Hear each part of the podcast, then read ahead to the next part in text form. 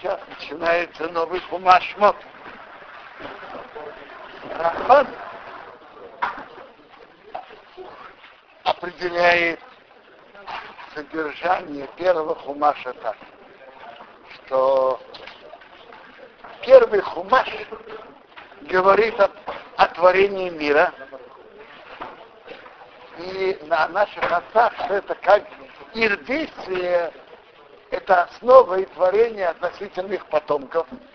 Так это сотворение мира, ибо отцах, который является основой для будущего, которое произойдет с их потомков. Глава заканчивается, э, книга Прищит заканчивается, как евреи вошли в Египет со смертью Якова.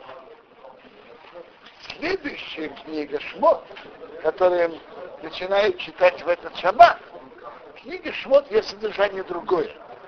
Ее содержание о изгнании и мучении, которое было у евреев в Египте, а вы, как Бог их вывел из Египта.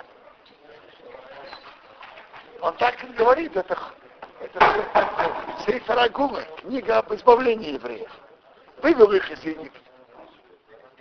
Ну, он вывел их, то глава по Бешарах уже заканчивается. Выход из Египта, э, Бог сделал, чтобы море разошлось, и египтяне погибли. Но это еще не закончилось полное избавление евреев, пока они присоединились и имели близкую связь с Богом, когда был построен мешкан. И тогда они имеют близкую связь с Богом, это заканчивание их избавления. Избавление не только физическое, но и духовное. Поэтому глава Баякил и потом Скуды, который говорит об установке мешкана, Трубы Сабы говорит об указании постройки мешкана. А Бае, Бае, а Пкуды уже говорит о самой постройке, Баякил Пкуды о постройке. И как как поставили мешкан, этим заканчивается второй хумаш из Вавилона. И давайте по порядку, с чего началось угнетение евреев. С чего началось?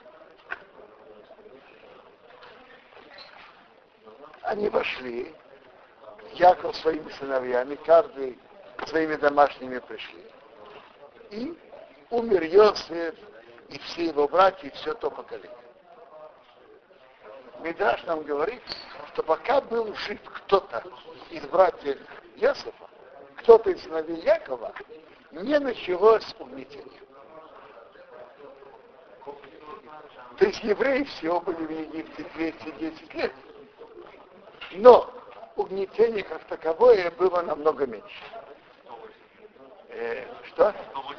Э, приводится расчет больше. Давайте сделаем такой расчет когда Йосеф предстал перед фараоном, ему было 30. Когда Яков вошел в Египет, прошло еще 9 лет, 7 сытых лет и теперь два голодных года. Йосефу было 39. Леви был старше его на 5 лет. Или потому что Йосеф родился в конце 7 дней, а Леви родился через два года после свадьбы его с Леей Рахель. То есть Леви родился через два года после свадьбы, а Йосиф родился через семь. Так, Леви был старше Йосифа на пять лет. 39 плюс 5, сколько? 44. Теперь, Тора рассказывает нам, что Леви жил 137 лет. И пока кто-то из сыновей Якова жили, не началось угнетение. 137, да пока Леви жил, не началось угнетение. Когда Леви вошел в Египет, ему было 44 лет. А когда началось угнетение, когда он умер, ему было 137. Сколько лет прошло? 137 минус 44 сколько? 93. И всего евреи были в Египте 210. От них, от них 93. Сколько останется? 117. 117 лет угнетения. С чего началось угнетение? Сколько поколений? Четыре поколения. Теперь, сколько, с чего началось угнетение? Тора рассказывает нам, как поднялся новый царь над Египтом, который не знал Иосифа. И написано, евреи плодились, размножились, их стало много. Мидраш рассказывает нам интересное звено. Когда это было? С чего это началось?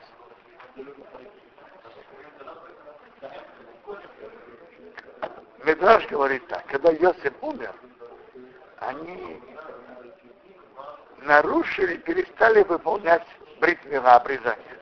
Сказали, будем как египтяне. Э, они поняли, что они тут остаются на, на долгие годы. И когда есть различия между пришельцами и местными жителями, то это, естественно, пробуждает вражду. Так они решили, давайте снимем это изменение, на которое изменяет нас от них обрезание. Что получилось? Медраж говорит, что Бог перевернул любовь, что египтяне их любили на ненависть. В Тилеме написано «Хофах либей листныями». Перевернул их сердце ненавидеть их народ. То есть у евреев это не идет. У евреев получается как раз наоборот. Когда евреи пытаются стереть свое различие в поведении от других народов, оторваться от Торы, то наоборот, ненависть побуждается с большей силой. Вообще, в истории еврейского народа есть много иррациональных явлений, э, которые неестественно для, для всех других народов. Для всех других народов, кажется, если пришельцы стараются быть ближе к местным жителям, к туземцам, и стирает различия между ними, так снимается, отходит ненависть. У евреев это нет. И это удивительная вещь, что когда евреи стараются полностью смещаться, ассимилироваться с окружающими народами, то постепенно во многих местах, наоборот, пробуждается ненависть. Пробуждается ненависть к ним. Вот давайте возьмем пример. Где было место, где евреи были больше, вошли во всю общественную жизнь, чем в Германии. Было место больше, чем в Германии. Ассимиляция там началась уже в конце 18 века. И много из евреев просто смешались с ними. Но даже те, которые не смешались, они были немцами больше, чем немцы. Они уважали немецкую культуру. Между прочим, говорят честно, уважение в немецкой культуре было у многих евреев, которые соблюдали митцвот. Немецкую поэзию, немецкую философию и так далее. И им была большая... Они очень вошли в общественную жизнь. Были профессорами, адвокатами и так далее. И большинство не, не евреев Германии отошли от Торы. И была почти полная ассимиляция. Они сами уже с трудом помнили, что они евреи. И именно, именно там проявился, неожиданно вспыхнул антисемитизм с наибольшей силой. В чем содержание этого? Почему так происходит? Почему евреи иначе, чем у других? Я видел, что Алеви, профессор Дав Соловейчик из Приска объясняет это так. Что Бог сделал разделение между евреями и другими народами. Мы говорим на исходе субботы, что Бог разделяет между Бенор Хоша, светом и тьмом. Бенисроилами, между евреями и другими народами. Скажите, сразу после дня наступает кромешная ночь или нет? Обычно нет. Есть какое-то разделение, что это сумерки. Если говорить естественно, это не относится ни к дни, ни к ночи. Это что-то, что-то какое-то разделение между ними зрения. То же самое Бог сделал разделение между евреями. Евреи могут заниматься делами в стране, где они живут. Но есть определенные рамки разделения. Рамки это, что они идут по Торе и имеют какие-то свои рамки, не, не смешиваются с, друг, с другими народами. Если евреи переходят эти рамки, то очень часто бывает отталкивание с другой стороны. Потому что рамки должны сохраняться, как бы то ни было. Если они идут со стороны евреев, нормально и хорошо. А если нет, они идут часто со стороны других народов. Как началось угнетение в Египте? Медраж рассказывает очень интересно. Написано, наложили на него. Вообще-то надо было сказать на них, а почему на него? Так вообще говорит, они привели носилки и повесили на шее фараона. То есть так, объявили общую, общий рабочий день, общий субботник.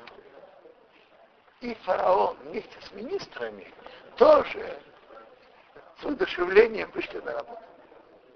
Как Медраж говорит, что если еврей хотел сказать, я, не, я интеллигент, я к такой простой работе с глиной и кирпичами не привык. Я интеллигент. Ты что, ты более интеллигент, чем фараон? Это выражение Медраж. Ты что, более интеллигентный, чем фараон? И Медаша говорит, чтобы его мучить их тяжелыми работами чтобы мучить его, кого мучить его? Мучить бедного фараона. Мучить фараона из-за их тяжелых работы. Заставить фараона работать для того, чтобы никто из евреев не смог выкрутиться от работы. И будет неудобно, если фараон со всеми министрами вышли работать, то мы что, мы хуже? Были только единицы, которые не вышли. Вы знаете кто? Колено Леви не пришли на этот субботник. А, видимо, это было не обязательно, это было желательно. Так всем было неудобно. Мы же верные граждане Египта. И мы должны подтвердить свой патриотизм и свою преданность благополучию страны. А Карина Леви сказали, что у нас есть более важные дела. Мы заняты нашей учебой. И у нас нет возможности выйти. Теперь что стало потом? Те, которые уже вышли, оказались в списках. И люди египтяне смотрели со стороны, сколько кирпичей каждый из них положил. И потом это стало для них ежедневной нормой. То, что они положили отдохнувшие. Постепенно египтян сделали надсмотрщиками, а евреи оставили просто рабочим.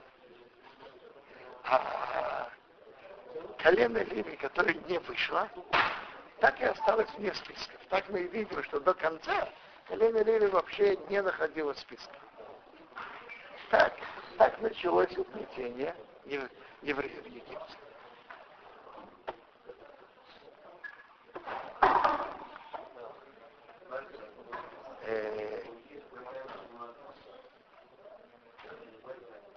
Интересно, под какими лозунгами они сделали свой план.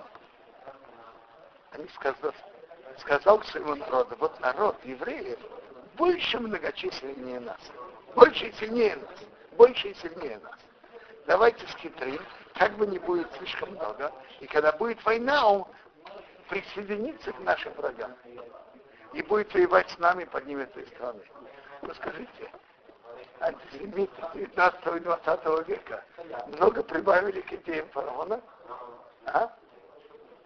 Я думаю, немного.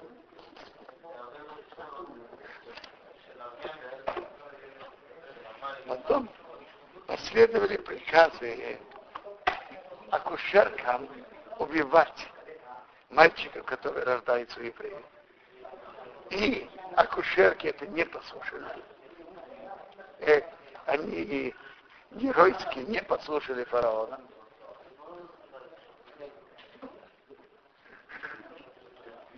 И Тора нам рассказывает дальше о рождении Моше. это тоже из удивительных вещей, как Бог рук, руководит миром. Э, ведь все приказы фараона, чтобы убивать новорожденных мальчиков, было, что ему астрологи сказали, что родится кто-то мальчик, мальчик, который потом, когда вырастет, выведет евреев из рабства. Как говорили у Сталина, чтобы поймать вот этого, убить и поймать и убить этого шпиона, стоит убить 10 тысяч невинных. По, по этой же линии шел и фараон тоже. Ради этого человека, мальчика, постарается убить всех, всех новорожденных мальчиков и евреев. А что Бог, как Бог повел? Что как раз этот мальчик спасся, и он рос в доме фараона, можно сказать, у него на коленях. И все обеспечивалось из казны фараона.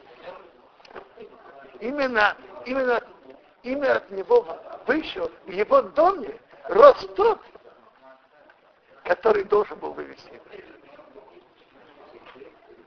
Фараон не мог догадаться, ему никто не сказал. Просто они знали, что вообще, он ростом благодаря решению, э, благодаря указу фараона. Он рос так он может Совершенно верно. Нет, это говорит нам очень интересную вещь. Бывает, что человек что-то планирует, но как раз человек планирует что-то ради какой-то цели. И через это получается как раз то, чего он хотел избежать. Это мы видим в истории с Машатов. Очень интересно. Как евреям пришло избавление? Тут написано так. Интересная фраза. Было в те до многие дни. Вайомос Мелахмицой. Умер царь египетский. Вайон хум на и на Авида Вайзоку. Стонали сыны Израиля от работы и кричали. И поднялся их крик Богу от работы. И Бог услышал их крик, и Бог вспомнил свой союз с Авраамом, с Ицхаком и Яковом. И тогда Бог подумал и решил, как их, как их спасти и вывести. Написано, умер царь египетский, и евреи страдали от работы. Что царь египетский умер. Это такая трагедия, что надо кричать и стонать. Что страшного, что, что умер царь египетский? Да умер, так умер. Как говорят, скатится дорога. Я пойду по пути, который пишет Рамбан. Рамбан говорит это так. Что когда люди находятся под угнетением царя негодяя, то зачастую они думают, что вся причина в том, что вот этот царь, который сейчас властвует над ними, угнетает их, он большой подлец, большой негодяй, большой тиран и очень жестокий.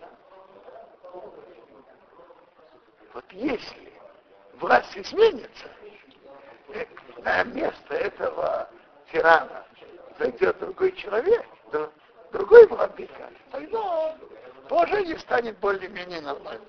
Принципе, как говорится, жизнь, жить, жить тут можно в Египте. Но этот фараон, он страшный тиран. Очень жестокий. Фараон умер а положение не улучшилось, а только ухудшилось, усугубилось.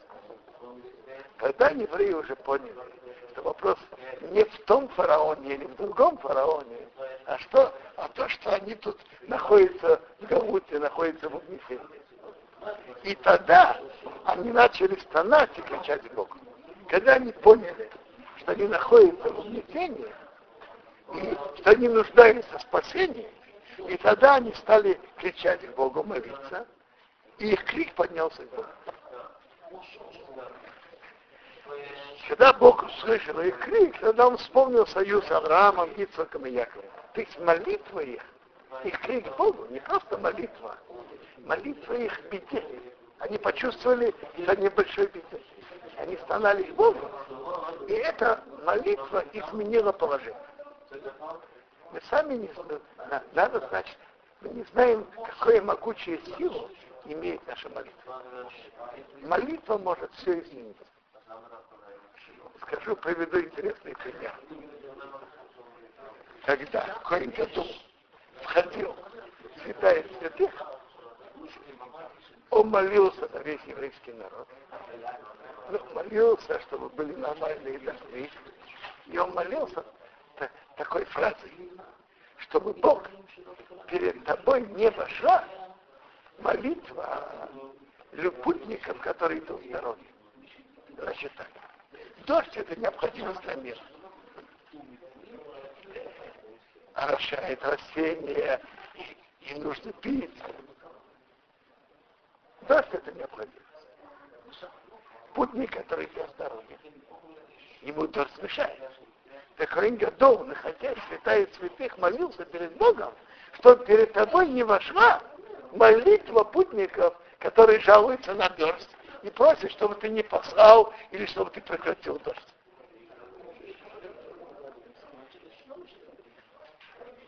Один раз в году он молился вот эту молитву. Давайте подумаем. Что это за путник, который молится Богу, чтобы, не, чтобы дождь прекратился или не пошел дождь? Я думаю, что если он был бы очень благородным человеком, скажем, был бы это, скажем, как Рамисова Саланта или Хопецхайм, то я думаю, что они бы сказали, мне так очень неприятно, я мог на дождя. Но все-таки э, мир это потребность, дождь это потребность для всего общества. Лучше я потерплю, но ты делай Бог то, что нужно для всего общества.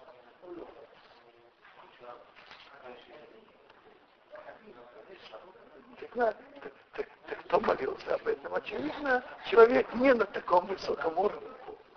Человек, который идет дорогой.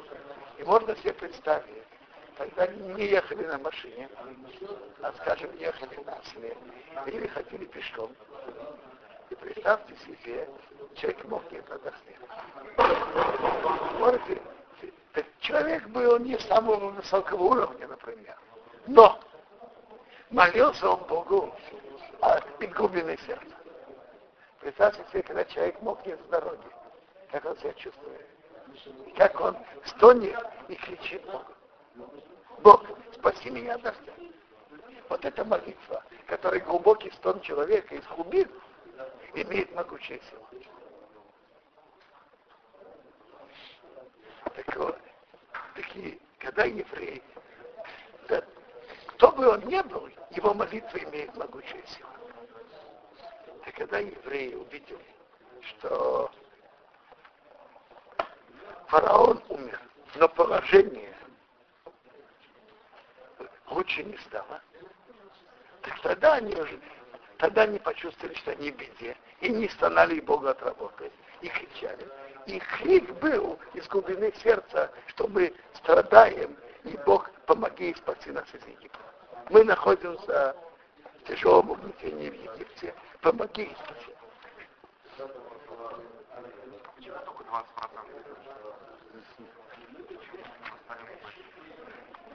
Медраж, Медраж говорит, что были такие, которые имели, имели, как, имели протекцию. Э, давайте продолжим тему. Интересно. Медраж проводит параллель, что то же самое, что то же самое, полное избавление, что Бог приведет евреям из Галута, тоже когда они будут молиться и просить Бога об избавлении. Просить Бога избавления, это что понять. Прежде всего, надо понять, что нам, нам не хватает что мы находимся в непростом положении. И мы нуждаемся, чтобы Бог нам, нам помог и, и. Э, настоящая молитва приходит, когда человек чувствует, что он находится в беде. И он это ощущает до глубин сердца. И тогда молитва, которая исходит из глубины сердца, крик его имеет могучее влияние. И это может полностью изменить ситуацию. И тут написано, как тут написано, Бог услышал их крик, Бог вспомнил свой союз Авраам и Ицхаком и Яковом, и Бог увидел сыновей э, сынов Израиля, и он знал, и планировал, и тогда он послал Моше. Но что было последним, что подействовало на то, чтобы Бог их послал Моше? Их, их стоны крик, их молитва. Молитва это то, что, что меняет положение. Молитва может помочь каждому человеку в его личной беде. И то же самое в общей беде еврейского народа. Это то, что я хотел сказать.